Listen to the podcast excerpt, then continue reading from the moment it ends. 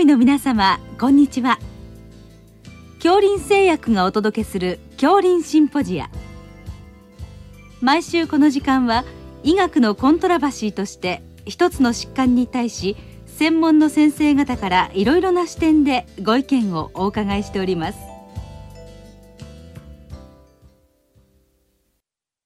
シリーズ。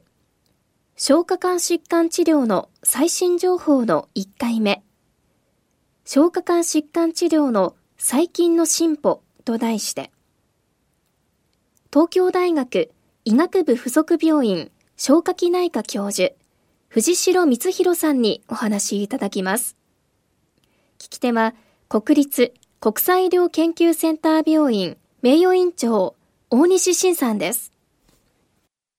藤代先生あの本日は消化管疾患治療の最新情報という、まあ、シリーズの、まあ、第1回ということで、はい、まあ、消化管疾患治療の最近の進歩についてですね、まあ、いろいろあのお伺いできればと思いますのでよろしくお願いいたします。よろしくお願いします。まずその治療のお話に入る前にやはりあのこの領域、まあ、内視鏡診断とか、はい、そのあたりがやっぱりかなり重要な柱になるかと思いますので、まあ、その診断手法の進歩ですね。そのあたりをまずあの一つお伺いしたいんですけれども、はい、まずその今画像強調内視鏡なんかがかなりやられていると思いますが、はい、そのあたりは今どんな状況になってますですかね？そうですね、うん、あの通常の白色光での観察っていうのが今までの内視鏡診断だったんですけれど、はい、今はですね当てる光を変えたりとか、まあ、場合によってはですねあのかなり拡大をしてみて、うん、っていうようなあの内視鏡診断ができるようになってまいりました。はい。えー、それによって異常箇所を発見した後にそういう特殊な、まあ、光を当てたりとか拡大をすることによって病変の質的診断にかなり迫るようにできるようになりました。うん。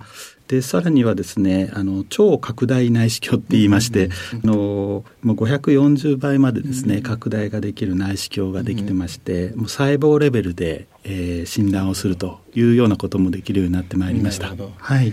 あの次にその、まあ、人工知能 AI ですね、はい、非常に注目されていてそれは内視鏡診断に何か応用されるような動きなんでしょうか？はいそうですね。今はもうすでにですね大腸の領域ではポリープを検出しまして、はい、そのポリープが腫瘍性のポリープなのか非腫瘍性のポリープなのかということを診断する AI が、あの上司されております。また上部もですね AI 上司が遅れていたんですけれどもあの腫瘍性病変食道の腫瘍性病変であったりとか胃がんですね、まあ、そのあたりを拾い上げるような AI も今上司されてまいりました。ですのであの今後ですねこの AI が広まっていくのではないかなというふうに思います。はい先ほどあの拡大内視鏡の話が出ましたけども、ええ、その顕微内視鏡っていうのも進歩してるんですかはい、はい、えー、その超拡大内視鏡を別名、まあ、顕微内視鏡という形で言うんですけれども、本当に細かい細胞レベルまで見えるものですからあのその AI とうまく組み合わせまして、大腸なんかは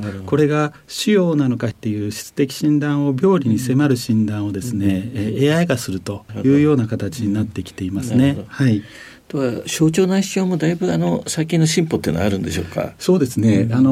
2000年頃カプセル内視鏡って出まして、はい、同時にですねダブルバルーン内視鏡っていうのが出てまいりましたけれども、えー、今はですねさらにそれを自動的にあの、うん、内視鏡で、えー、深部まで挿入しようっていうような、うん、まあ、そういう自走式の内視鏡ですかね、まあ、そういうようなものもですね、開発されてきております。あとは診療ガイドラインもだいぶ整備されてきているように思いますが、そうですね、そのあたりの状況、はい、の概略を教えていただけますでしょうか？そうですね。えっ、ー、と消化器病学会もしくはあの消化器内視鏡学会でガイドラインが徐々に整備されてきておりまして、例えば食道がん、えー、診療のガイドラインであったり、がん治療ガイドライン、はい、そのあたりはあの何年かしますと改定を繰り返しておりますし、はい、さらにはあの機能性疾患ですね。あのそのようなものに対する、えー、ガイドラインもも整備されつつあります。はい。わかりました。次にその薬物療法ですね、はい、これもだいぶ今あの進歩していると思いますがそのあたりの状況はいかがですか？そうですね。あの2000年頃はもう殺細胞性の抗がん剤だけであったと思います。えーね、ただもう近年はですね、うん、あの分子標的薬があの、一般的にもうファーストラインとして使われるようになってまいりましたしそれと、まあ、あの殺細胞性抗がん剤を組み合わせるような形ですね、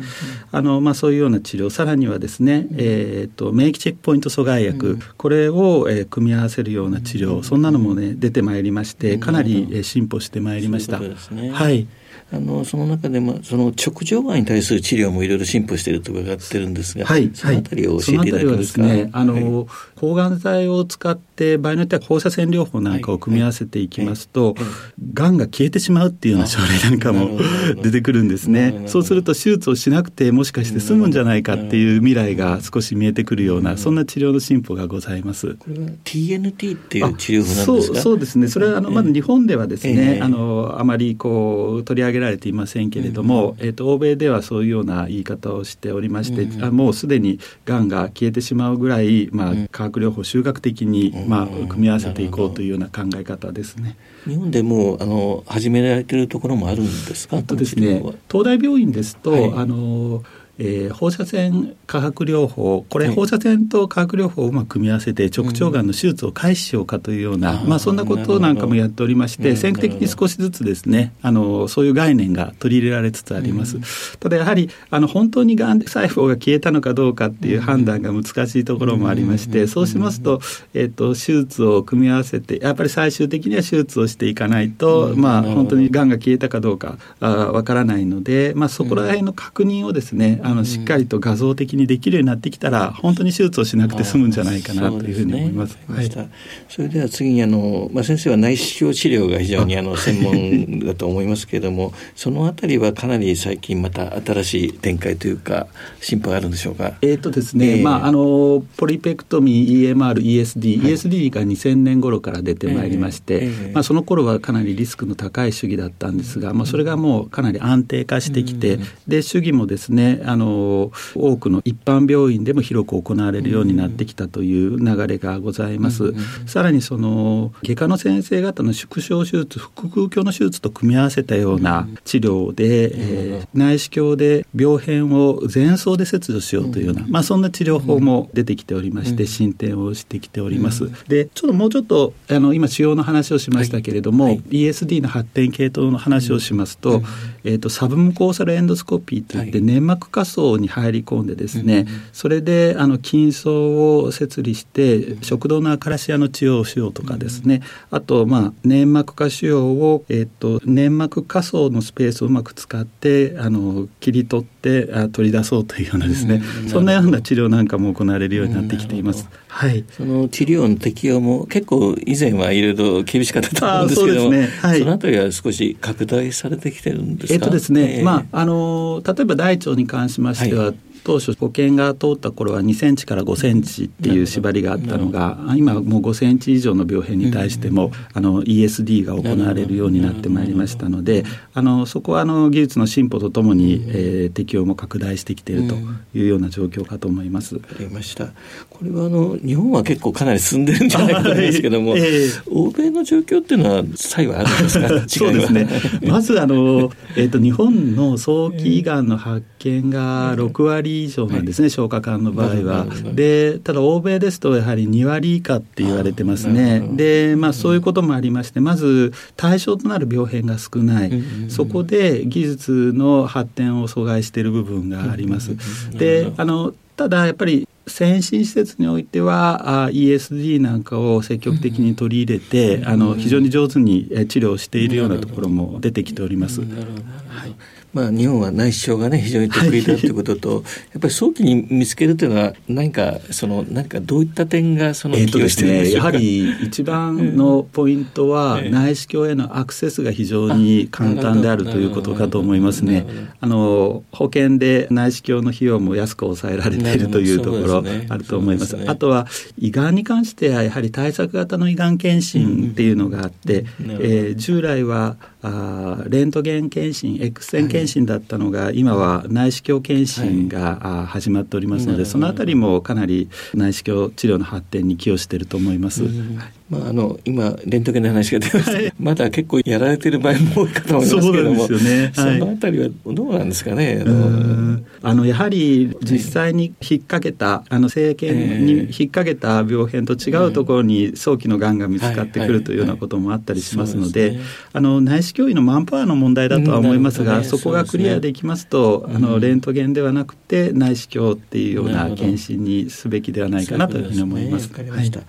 それは次にそのロボット手術ですね、まあ、これもかなり進歩していると思いますが、はい、まあ、そのあたりの状況を教えていただきそうですね。あのロボット支援手術に関しましてはあの消化器系のがんは保険が収載されてきておりますし、はい。はい、えっ、ー、とですね、えー、ダヴィンチっていう海外のメーカーの、まあ、ロボットなんですが、はい、それが、えーと、特許切れになりまして あの国産のですね火の鳥というような、うん、まあ、そういうようなあ新しいロボットが、あ保険適用されていたりとかいうような形で、えーまあ、全国的にこのロボット支援手術を広めていこうというような動きも出てきていますね。あとは東大病院ではですねあの医食道外科の瀬戸先生がノーベルっていう、まあ、あの食道がんのの、えー、ロボット支援根治手術を、えー、新規に開発をされておりまして、そのあたりもあの今後注目を集めるところではないかなというふうに思います。その患者さんに進める場合にそのロボット手術の、まあ、メリットっていうか、うん、そのあたりはどのようにその説明されてますか？えー、っとですね、えー、私自身が実際にやることはないんですけれども、えーはい。はい、あの傷がまず小さくて済むという点があると思いますし、食道がんの場合はあのえっと、片肺換気肺を潰してですね食道の手術をやっぱりしないといけないっていうようなところがそれをあのロボットを使うと肺を両方膨らましたままですね治療ができるようなことも伺っております。であとまああの多分ですがあの経験を積んだ外科医の、えー、ノウハウというのは非常に重要だと思うんですが、一方でやっぱり年を取ってきますと集中力が少しなくなったり、手ぶれをしたりとかっていうことが起こるんですそれはロボットでは全くないというようなところがある、まあ、そういうメリットもあるのかなというふうに思っていました。藤尾先生本日はどうもありがとうございました。こちらこそありがとうございました。シリーズ消化管疾患治療の最新情報の1回目消化管疾患治療の最近の進歩と題して、東京大学医学部附属病院消化器内科教授、藤代光弘さんにお話いただきました。聞き手は、国立国際医療研究センター病院名誉院長、大西晋さんでした。